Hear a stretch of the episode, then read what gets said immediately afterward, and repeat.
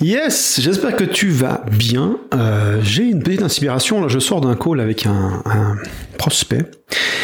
Et euh, j'ai envie de parler de tout simplement comment on fabrique de la crédibilité. D'accord? Si tu vois euh, des gros formateurs qui ont 10, 30, 50, 100 000, 500 000 abonnés sur leur chaîne, et tu te dis voilà, c'est pas le cas. Moi, c'est pas mon cas, hein, j'ai à peine 1000 abonnés.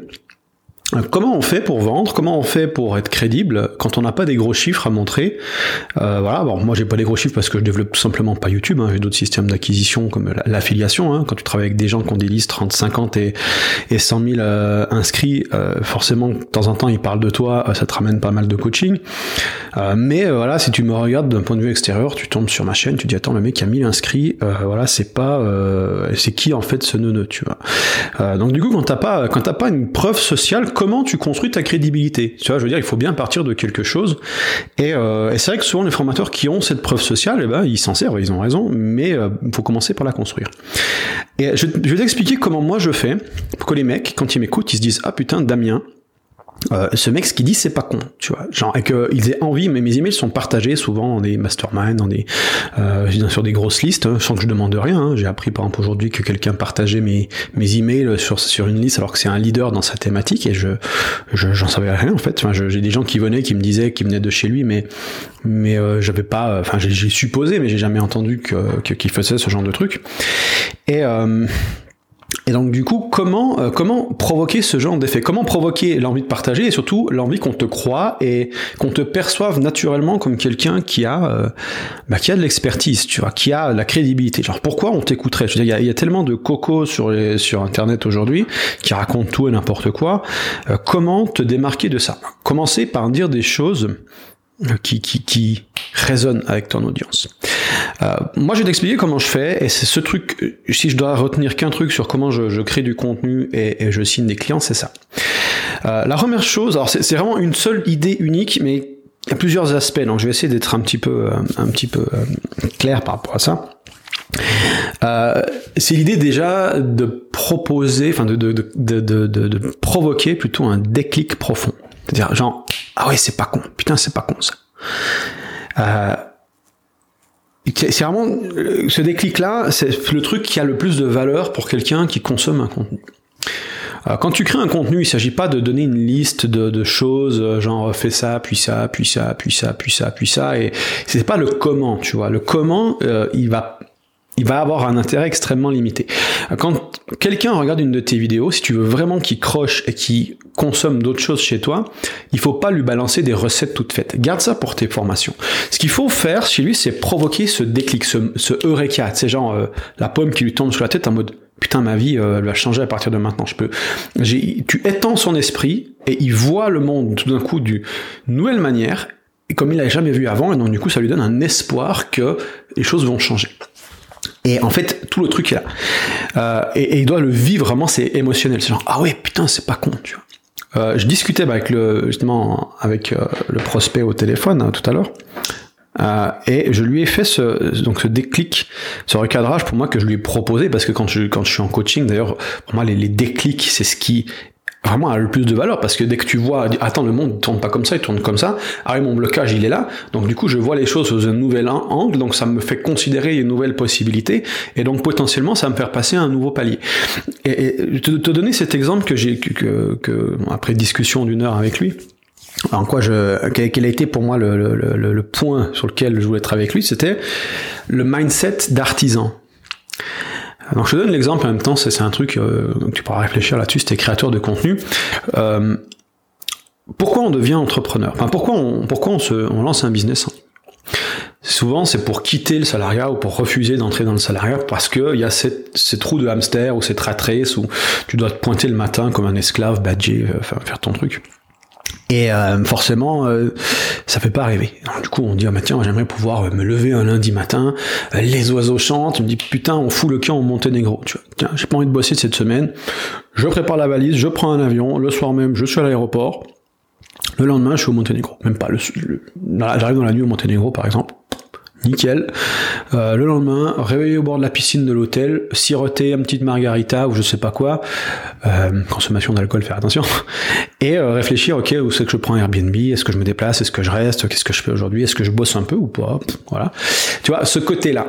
Le problème, c'est que si tu es déjà peut-être, euh, t'as déjà ton business en ligne et que t'es, déjà à ton compte, tu t'auras peut-être remarqué un, un effet, c'est que t'as peut-être quitté le salariat, mais t'as pas quitté ces trous de hamster. Parce que, et ça c'est la faute du mindset de l'artisan. Le mindset de l'artisan, c'est celui qui fait tout lui-même. C'est celui qui se pointe le matin, qui crée un contenu, qui, qui fait ses, petits, ses, ses, ses, petites affaires comme ça, qui, mais qui doit être là, en fait, qui doit être là pour délivrer. Typiquement, quand tu as un personal branding à ta tronche, ah, comme je fais cette vidéo-là, si je dépends de, mes vidéos pour, euh, pour faire tourner mon business, ben forcément, ça me met dans une position où je dois toutes les semaines créer que j'ai envie ou pas. Alors, tant qu'on aime le faire, c'est bien. Tout d'un coup, il y a un mois, t'as pas envie du tout. Il faut quand même le faire. Et donc du coup, tu te retrouves quand même dans ce besoin de créer. Et, au-delà de ça, bah, il y a de plus en plus de compétition. Donc voilà, il faut de plus en plus euh, optimiser tes, contenus. Il faut de plus en plus euh, euh, peut-être augmenter la quantité ou la qualité ou la pertinence. Tes, systèmes deviennent de plus en plus complexes, de plus en plus lourds pour parer à la concurrence. Et donc, tu es dans ce mindset, dans, dans, dans, ce, dans cette roue, en fait, et tu sais même pas si tu vas gagner assez d'argent à la fin du mois, et machin.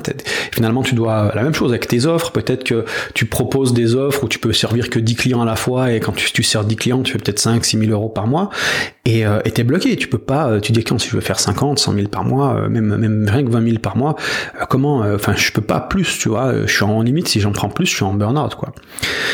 Et, euh, et ça, c'est ce mindset de, l'artisan en fait, qui te bloque. C'est-à-dire que le mindset de l'artisan, il se voit dans le processus. Par exemple, si tu es avocat, bah, tu ouvres ton cabinet d'avocat, bah, tu es un artisan en fait, à quelque part, d'accord? Et tu dois passer du mindset de l'artisan au mindset de l'entrepreneur.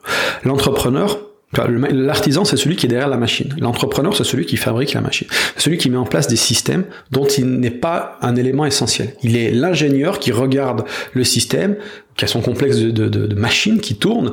Il engage les quelques personnes nécessaires pour faire tourner les machines. Et il essaie de limiter le, personnel et, et de, de, rendre le système le plus automatique possible. Et il réfléchit comment je peux améliorer mon système. Du coup, tu te crées un actif. Une machine, c'est un actif. Le truc, il tourne avec ou sans toi toutes les parties où tu dois toi-même aller derrière la machine pour faire tourner ton business, c'est euh, c'est de l'artisanat en fait.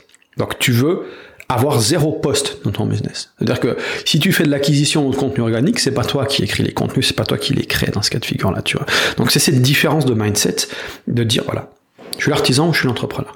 Et ça, c'est un déclic que tu peux créer chez, les gens qui, qui te suivent. Ah oui, attends, c'est pas con ça.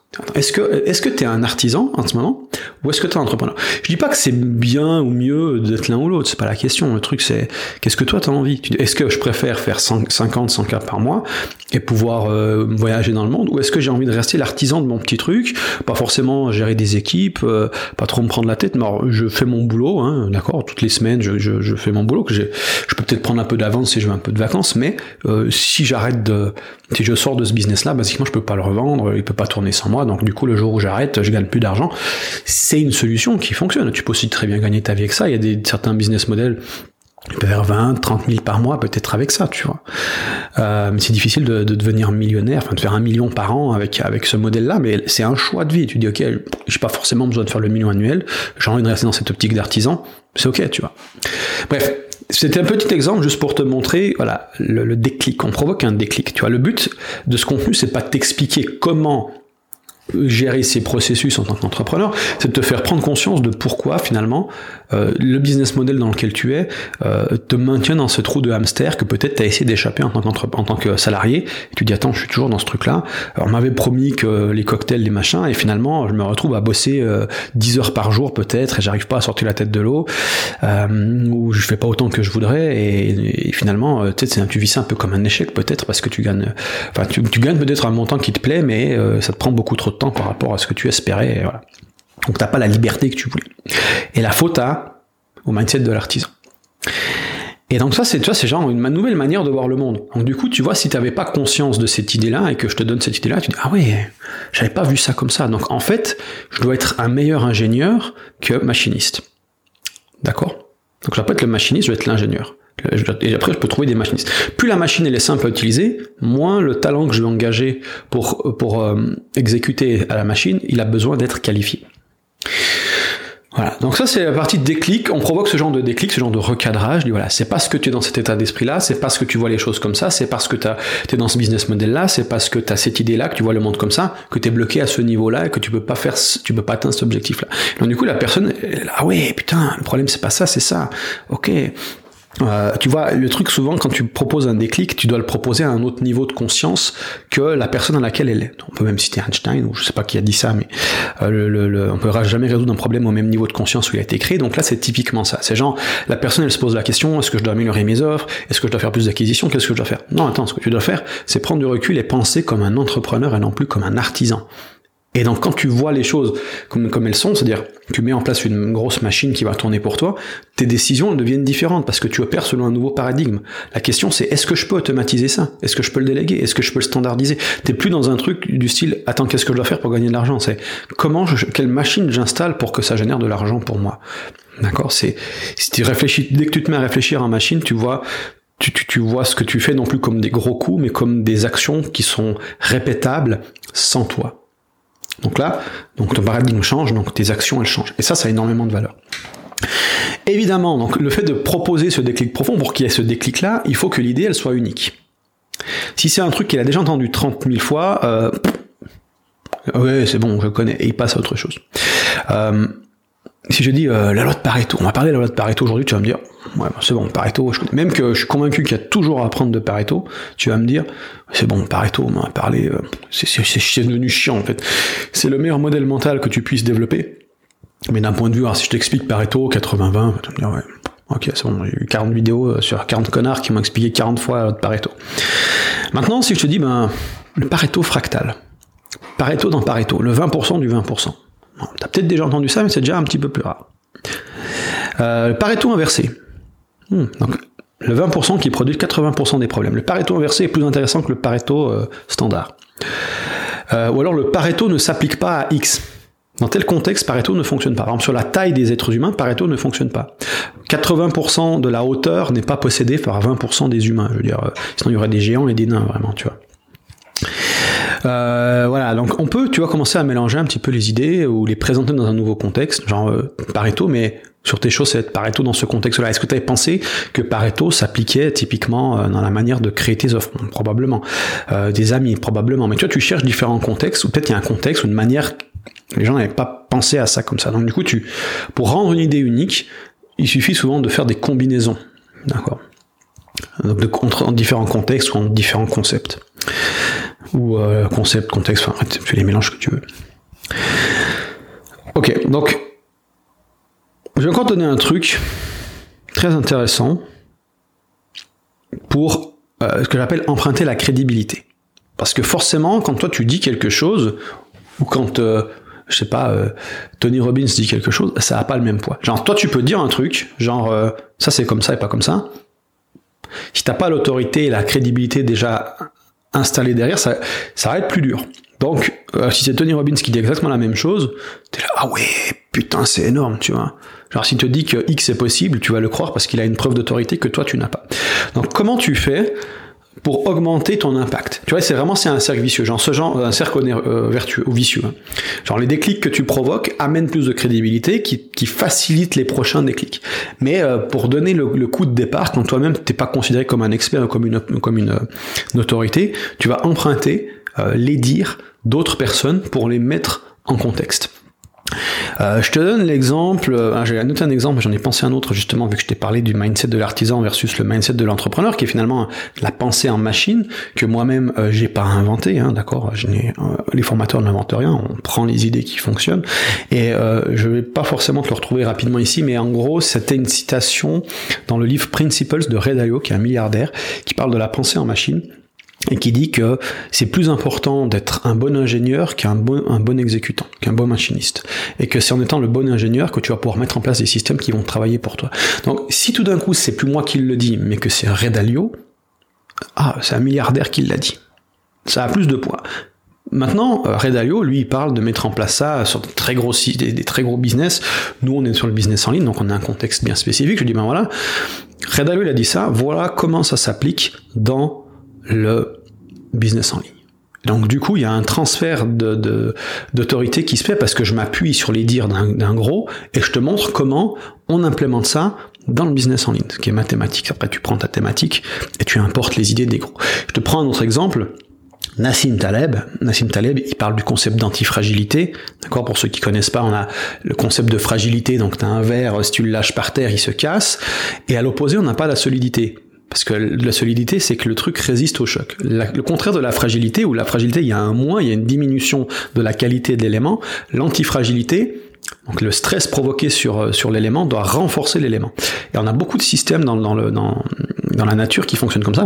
Les muscles, euh, je veux dire, si tu, as, tu mets un stress dessus, on dans la salle de sport, et eh ben ils vont se renforcer.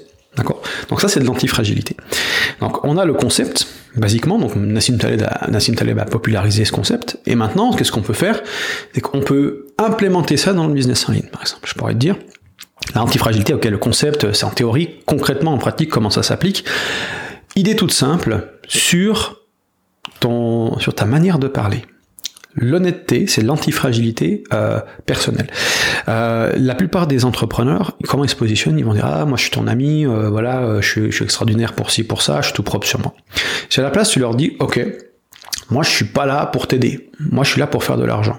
Par contre, je vais t'aider pour faire de l'argent, pas parce que je suis gentil. Je vais t'aider parce que j'ai besoin euh, d'aider mes clients pour, pour qu'ils aient des résultats, comme ça j'ai des témoignages, comme ça je crée un cercle vertueux. C'est ma seule raison. Mais en soi, j'en ai rien à foutre du monde. J'en ai rien à foutre euh, ceux qui vont qui, qui crèvent dans la, rue. Et c'est horrible de dire ça. Je dis pas que c'est ma, ma vision du monde, mais tu vois, si tu as cette honnêteté transparente. Euh, c'est fort parce que si quelqu'un vient te dire ah ouais t'as vu lui euh, il est juste là pour faire de l'argent bah, ouais, c'est ce que j'ai dit tu vois, basiquement, tu es en train de tirer sur l'ambulance. Tu vois. Et, euh, et, donc du coup, c'est une antifragilité. Le, le, le hater ne peut plus t'attaquer parce que tu as par défaut avoué que c'est exactement ça que tu fais. Tu vois? Donc euh, ça, par exemple, pour moi, c'est la meilleure manière de se positionner, euh, de, positionner ton, ton personal branding, c'est à travers la transparence radicale, qui est aussi un concept que je tiens de Redalio au passage. Et voilà, donc là, ce dernier principe d'emprunter la crédibilité, c'est ce qu'on appelle la curation. Donc je prends une citation, un truc, un dire une autorité, et je l'importe dans mon contexte, et ensuite je fais le lien, j'amplifie l'idée en faisant le lien dans le contexte de mon audience. Et voilà. Et donc du coup, on peut provoquer un déclic profond avec la preuve d'autorité de quelqu'un d'autre. Et bim. Et quand tu enchaînes ces déclics-là, tu vois qu'il y en a certains qui vont résonner plus que d'autres. Et tu crées ces idées-là. C'est ce qui peut devenir des grandes idées marketing. Et, et on te connaît pour ces concepts-là. Et les gens commencent à partager parce qu'ils ont eu un... Dès que, dès que tu provoques une... Je veux dire, tu vois, tu as ton esprit, c'est ça. Alors c'est ce que tu vois de la réalité, ce qui est possible. Et quand tu as, es face à un déclic, ça fait... D'accord? Et plus l'extension de l'esprit est grand, plus le déclic est, fort. Euh, et, donc plus le déclic est fort, plus on a envie de le dire aux autres. Ah ouais, il m'a fait voir les choses d'une totale autre manière. Regarde ça, c'est énorme. Tu vois Genre, genre tu sais, retourner le cerveau, typiquement. Genre, ah ouais, putain, regarde ça, mec, c'est c'est génial. Tu peux être nobody, t'as as trois inscrits sur ta chaîne, euh, tu fais ça, tu provoques cet effet-là chez quelqu'un, euh, la personne va le partager, les gens commencent à parler de toi. Plus tu le fais, le refais, le refais, euh, plus il y a ce, ce truc qui sont. D'ailleurs, pour, pour euh, si tu veux monter tes réseaux sociaux, ça, c'est la même chose. Alors moi, je me concentre sur ça, sur on est des dealers de déclics en fait. Et j'ai cette petite phrase d'ailleurs, et je terminerai là-dessus, c'est optimise les déclics et non les clics. On est toujours concentré sur les, sur le, les, on fait du speed testing, on améliore nos chiffres, c'est très bien, je sais pas qu'il faut pas le faire, mais le déclic est plus important. Genre, on réfléchit d'abord, ok, quelle est sa croyance actuelle? Quelle est la croyance nécessaire pour qu'il comprenne ce que je fais et qu'il ait plus de résultats? Et je propose cette nouvelle façon de voir les choses, je le démontre.